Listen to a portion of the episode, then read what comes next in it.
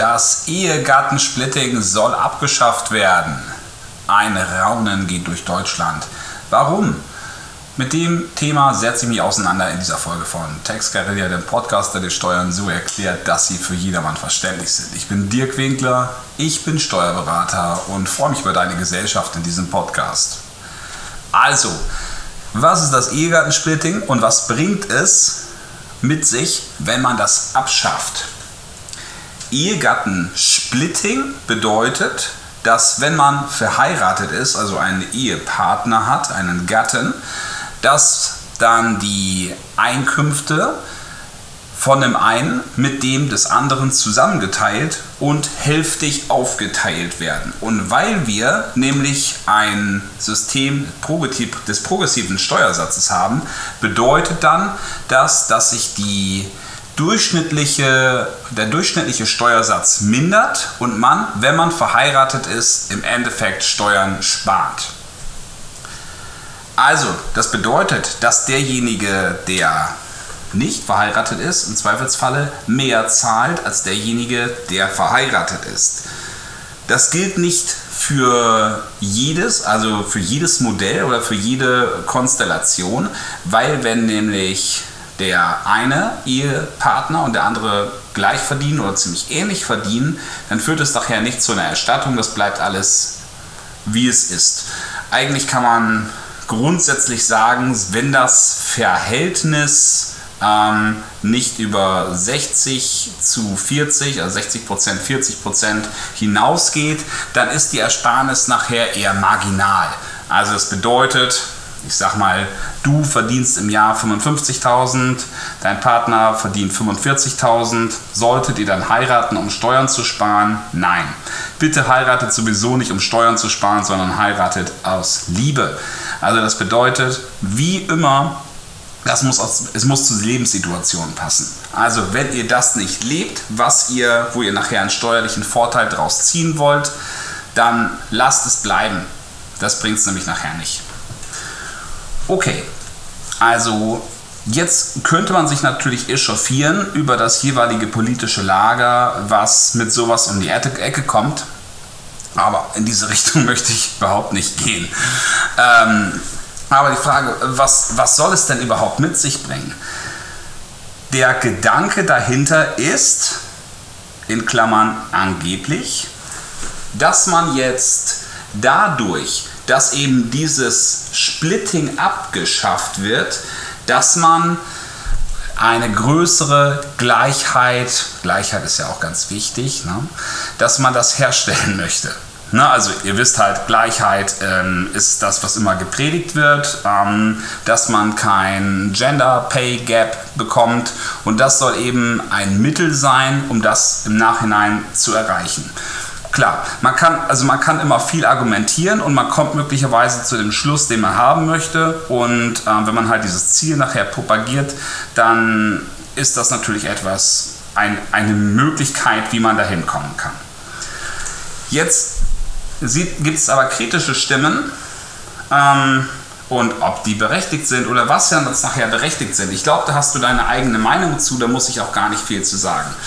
Aber jetzt stell dir mal bitte vor, die ähm, klassische Familie. Und das ist ja nun mal oft so, dass es halt einen gibt, der viel verdient.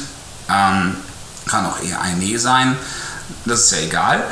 Aber einen gibt es, der verdient mehr der verdient auch im Verhältnis mehr, also nicht nur im Verhältnis zu der Arbeitsleistung, die er reinsteckt, sondern eben auch, ähm, er hat einen größeren Hebel, hatte auch schon vorher bei 100% ein höheres Einkommen als der andere und der ist meistens derjenige, der nachher auch weiter arbeitet, weiter voll arbeitet und der andere arbeitet nachher weniger und kümmert sich dann klassischerweise um Kindererziehung, um Haushaltsmanagement, also Familien.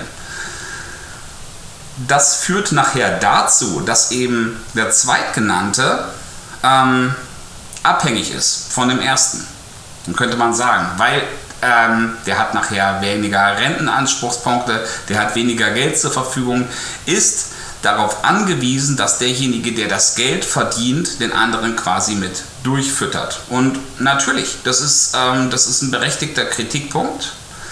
Aber jetzt kommt eben dieser, diese Forderung, dass man dieses Ehegattensplitting aufhebt, damit dieser Vorteil wegfällt.